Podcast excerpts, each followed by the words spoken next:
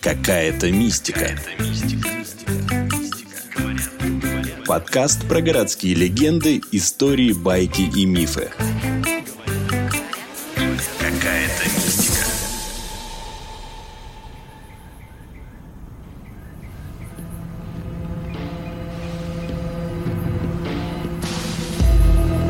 Подмосковье, недалеко от села Радонеж, есть место, которое привлекает любителей аномалий. Якобы там, на холме, располагалось капище «Белые боги» – языческий алтарь в виде полусферы с каменными идолами, где, возможно, правда это все только легенды, приносили в жертву юношей и девушек. СМИ в статьях даже называют его русским Стоунхенджем. А в нескольких километрах к северу существует заколдованное место – Жительница одной из соседних деревень в 90-е годы рассказала краеведам такую историю. В 60-х годах, летом, после 10 часов вечера, я с молодым человеком шла из одной деревни в другую. Немного пройдя по тропе через лес, вдруг услышала голоса людей, лай собак, смех, стук ведер и другие звуки очень близко от нас. Такой шум окунаешься, находясь днем посреди деревни, но здесь не было никакого жилья. Идти дальше стало невозможно, так как звуки как бы препятствовали нашему продвижению вперед. Эти звуки слышал и мой попутчик. Стало очень страшно. Мы остановились. Постояли 10-15 минут, слушая, что творится вокруг, и затем очень тихо и осторожно вернулись назад. Мои родители и другие пожилые люди после рассказывали еще об одном подобном случае на этом же месте. Также я слышала рассказ о том, что, проходя мимо этого заколдованного места, Люди иногда слышат, как по дереву, стоящему у них на пути, как будто кто-то или что-то бьет палкой. Человек пройдет это дерево, и удар раздается по следующему дереву. Также были случаи, когда перед идущим человеком на этом месте вдруг появлялся мужчина, который также внезапно пропадал. Есть и еще одна легенда, что где-то в этом районе зарыт клад. В середине 19 века эти места посещал русский этнограф Иван Снегирев, изучавший жизнь великого русского святого Сергия Радонежского. Есть в сосновом бару бугор, называемый «белые боги». По свидетельству тамошних старожилов, там во враге лежали какие-то камни, недавно снятые для искания под ними клада. А старое предание говорит, будто преподобный Сергий там водрузил каменный крест. На месте каких-то истуканов, коим поклонялись окрестные жители.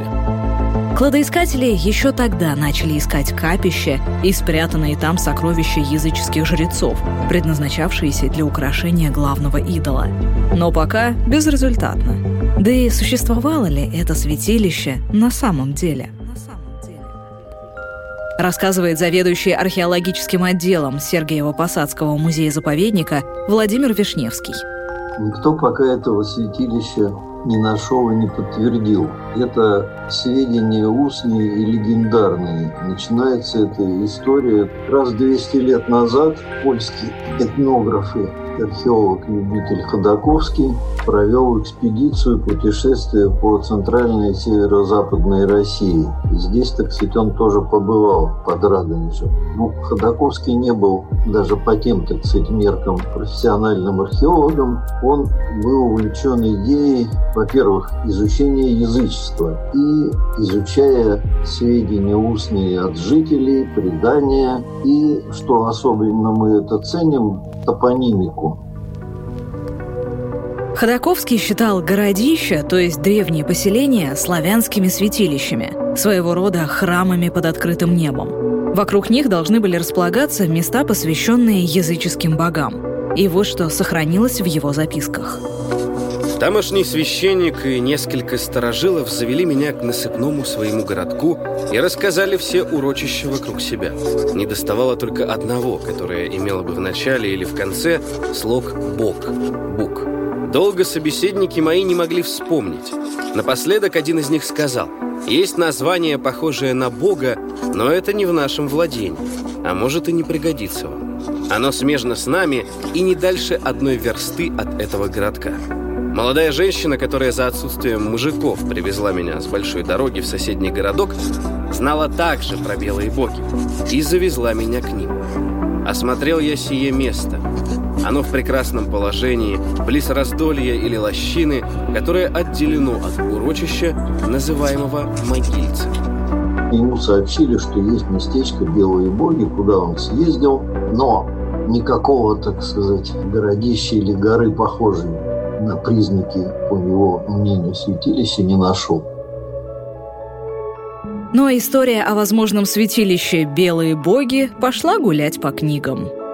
Интересно, что искал белые боги и известный славянофил Константин Аксаков, совершив туда, так сказать, из Абрамцева путешествие. Он тоже опубликовал статью на эту тему, но ничего не нашел, упомянув со слов крестьян, что там лежали белые камни, на которые святой угодник крест положил. Ну, правда, заметим, что попросить крестьян показать эти камни он так не, не собрался. И уже спустя много лет, в 80-е годы, археолог Сергей Чернов, следуя описаниям Ходаковского, исследовал эти земли. Расположенные рядом места оказались поселениями 13-14 веков. Ну а сами белые боги это святилище, в общем-то, не найдено, но и, на мой взгляд, найти его практически невозможно. Ну, начнем с того, что такое святилище. Значит, там должны находиться какие-то, так сказать, идолы стуканы и так далее. Но каменные идолы археологически фиксируются только либо на юге Древней Руси, либо на северо-западе.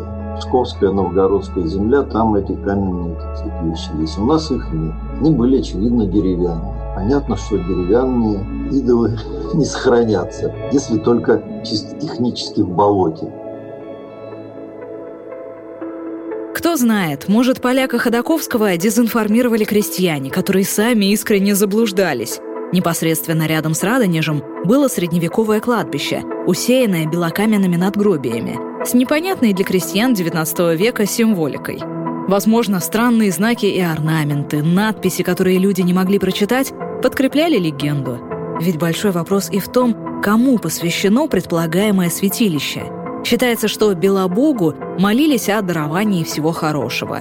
Он своего рода Зевс славянской мифологии, чаще всего представлявшийся нашим предкам как высокий старец в белых одеждах с длинной седой бородой и посохом в руке.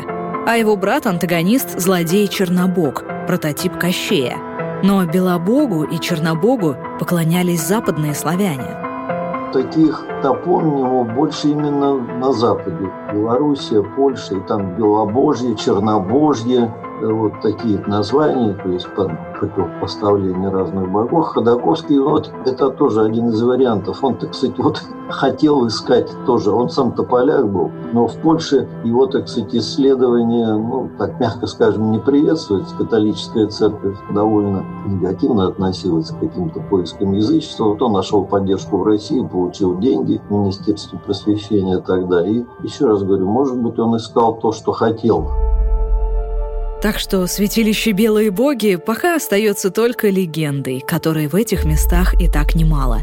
Например, рядом расположилось село Воздвиженское, ставшее свидетелем стрелецких мятежей и борьбы царевны-правительницы Софьи со своим братом Петром I. Именно здесь Софья казнила заподозренных в измене стрельцов и князя Ивана Хованского с сыном. Им отсекли головы на площади у Большой Московской дороги – Тела их не велено было предавать погребению. Их просто затоптали в болотистые берега Вори у деревни Галыгина. Ходят байки, что теперь хованские осенними ночами выходят на дорогу и просят случайного прохожего засвидетельствовать свою невинную кончину, снимая перед ним в благодарность шапки вместе с отрубленными головами.